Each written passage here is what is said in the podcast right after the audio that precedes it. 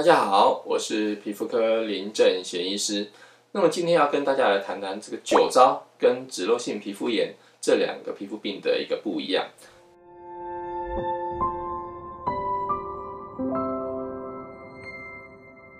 那么为什么要区分这两个皮肤病呢？最主要的原因是因为这两个皮肤病其实普遍存在很多患者一个脸上哈，那很多患者其实分不太清楚说他脸上的这个脸红啊，到底是脂漏性皮肤炎呢，还是酒糟的问题？而且不要说是患者，甚至有很多医生啊，其实对于这两者的分别也不是那么的清楚哦，常常会把脂漏性皮肤炎误以为是酒糟，或者是把酒糟误以为是脂漏性皮肤炎。那么如果你把酒糟当成脂漏性皮肤炎来治疗呢？因为我们脂漏性皮肤炎常常会用到类固醇的药膏，如果你使用类固醇的药膏在你其实是酒糟皮肤炎的脸上，那么你的酒糟短期虽然能获得控制，可是长期下来你的酒糟会变得越来越严重。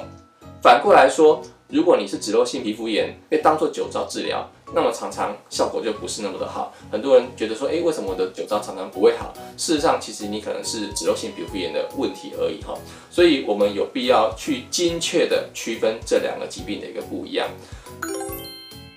那么脂漏性皮肤炎跟酒糟呢，其实有很多的共同点哈。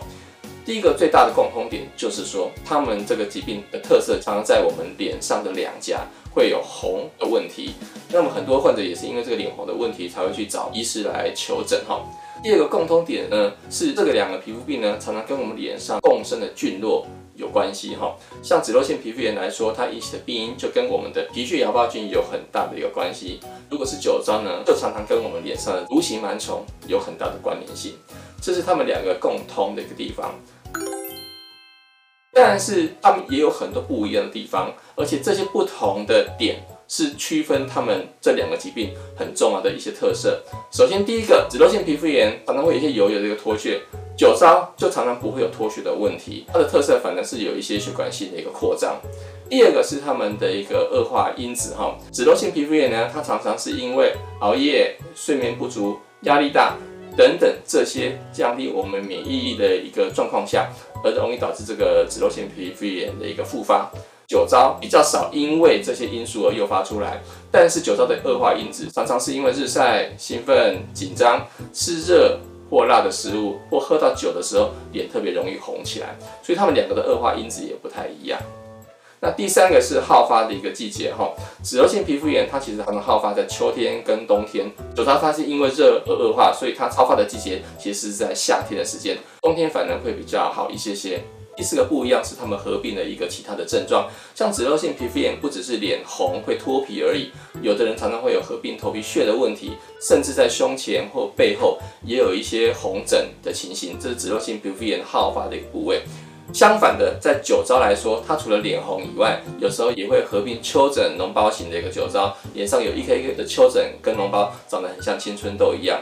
而且有的人会进入到第三类的酒糟，就是会有鼻瘤型，甚至眼睛会有刺刺痒痒发红的情形。所以他们各自会有一些合并其他症状的发生，他们合并症状也各自不太相同。那以上这四点大概是我们可以简单区分脂漏性皮肤炎跟酒糟几个特色。但是这两个病常常也会有重叠的时候，譬如说脂漏性皮肤炎，因为常常我们会用到这个类固醇的药膏，如果你的类固醇药膏长期使用，可能一个月、两个月还没有问题，可是用到半年、一年、两年、三年之后，其实这个类固醇的药膏有时候反而会引起我们叫做类固醇的酒糟。这个时候，你的脸上可能同时合并有脂漏性皮肤炎跟酒糟的问题。反过来说，酒糟如果长期慢性发炎，那么原本不会脱皮的皮肤呢，它会因为长期慢性的发炎，造成水分不断的挥发，慢慢就变得干燥，变得脱皮。这个时候，那些脱屑就看起来很像脂漏性皮肤炎。所以，脂漏性皮肤炎有长得很像酒糟的时候。酒糟也有长得很像脂漏性皮肤炎的时候，所以这两个病有时候不是那么容易区分哦。这时候就需要医生很仔细的去观察脸上的一些细微的特征，来区别到底是一种病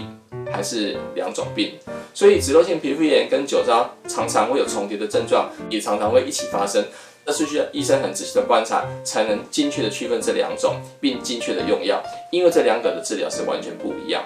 那在之后的节目呢，我们会针对酒糟推出一系列的一个介绍。那希望更多的人更了解酒糟这个疾病。只有正确的诊断，才有正确的治疗。如果你喜欢我们的节目，欢迎按赞、订阅以及开启右下角的小铃铛，谢谢。